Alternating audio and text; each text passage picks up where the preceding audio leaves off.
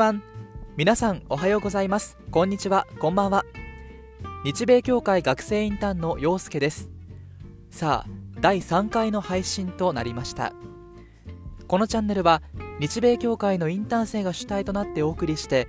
アメリカに関するさまざまな事柄文化や政治ちょっとした豆知識などさまざまな面からアメリカをお伝えしていくチャンネルです。どうぞ皆さん最後までお楽しみください。さあ本日3回目のトピックはですね第1回の配信でサンクスギビングデイについてお話ししたと思うんですがその時に僕がナナさんにこの時期にアメリカである大きな祝賀イベントというと何を思い浮かべますかと質問をしたの皆さん覚えていますでしょうか？その時はですねハロウィーンとクリスマスという大きなイベントはフェイントだったんですが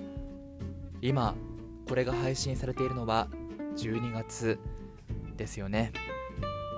ズバリもう一度皆さんに同じ質問をしたいと思います。この時期アメリカであるいやもう全世界的にある大きなイベントというと何を思い浮かべますか？そうです。大正解です。ズバリクリスマスです。今回はアメリカのクリスマスについて見ていきたいと思います。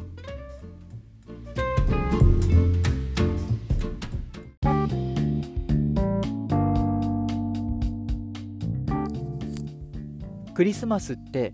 イエス・キリストの誕生日を祝うための日でその日が12月25日だというのは皆さんなんとなくご存知だと思うんですが実は聖書にはキリストの誕生日が12月25日という言及は特にはないんです。歴史家の中にはキリストは春に生まれたのではないかという説もあるんです。ではなぜキリストの誕生日が12月25日になったのかと言いますとローマ神話における農業の神サトゥルヌスを祝う時期と一致したからというふうに言われています。このお話だけでもクリスマスって実は相当奥が深いのかなっていうふうに思いますよね。では今の日本のクリスマスの過ごし方もアメリカとかの過ごし方とはかなり違って独自の文化に変貌を遂げているんじゃないのかなっていうふうに思いませんか？皆さんご存知の通り日本では12月に入ると一気に空気はクリスマスムード。街中はイルミネーションに彩られ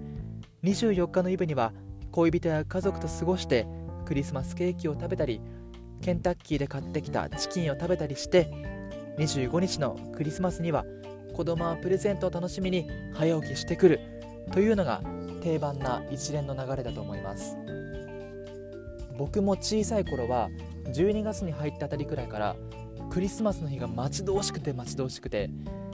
クリスマス当日のプレゼントをもらえる日を何度も夢に見てはまだクリスマスじゃないじゃんってがっくり起きてくる日々を送っていました。皆さんもそんな楽しいクリスマスの思い出はたまたこれから待ち受けてるよっていう方もたくさんいるんじゃないでしょうか。しかしですねこんな日本のクリスマスの過ごし方はアメリカ目線で見ると不思議なところがあるみたいです。ちょっと脱線するんですがではなぜ日本のクリスマスはちょっと独特な習慣に変化したのかと言いますとさまざまな理由は考えられるんですが一番大きな理由は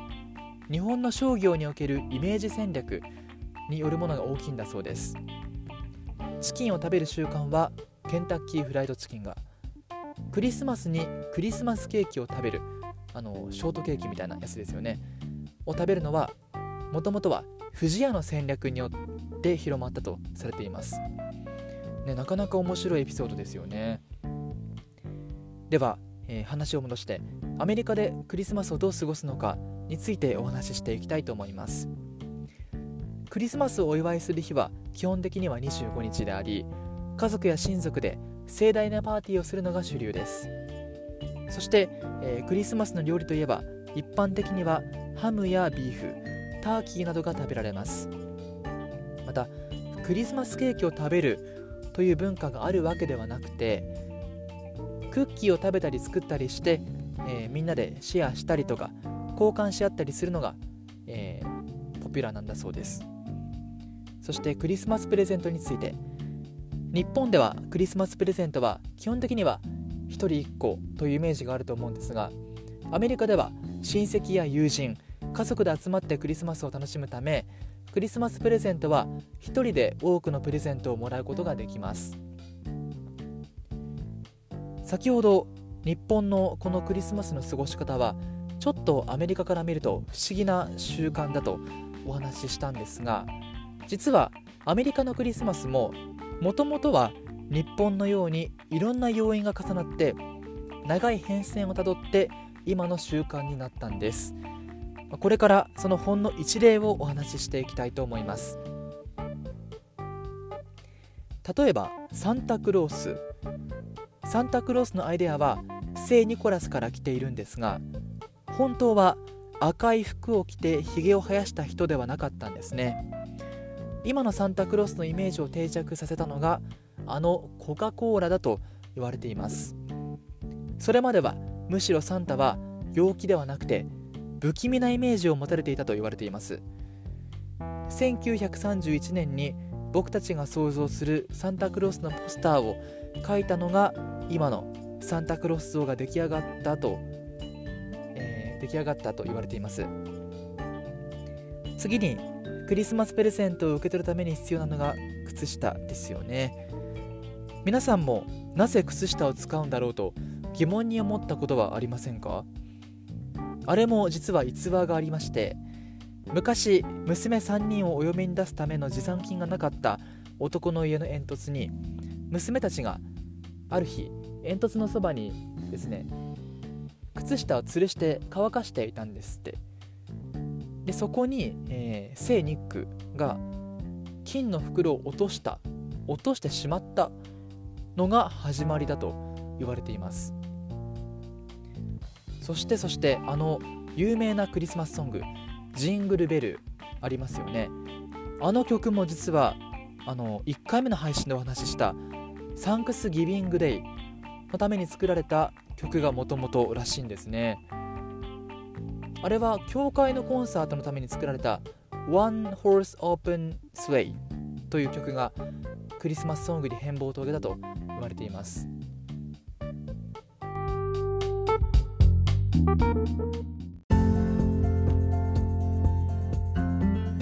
さあどうでしたでしょうか？こんな感じで上げ始めたらキリがないんですけどクリスマスにもまだ知らないことや面白いエピソードがたくさんあるんだなということが分かりますよね。僕も調べてみて思ったんですけど今毎年当たり前のように見ているクリスマスのこの光景は結構最近になって作られたものなんだなっていうふうに思いました。皆さんもぜひこれをきっかけにしてクリスマスについて調べてみてください。豆知識でいつもと違った感覚でクリスマスを楽しめるかもしれません。ご家族や友人恋人とぜひシェアしてみてくださいね。それでは今回はここら辺で失礼します。またお会いしましょう。See you next time!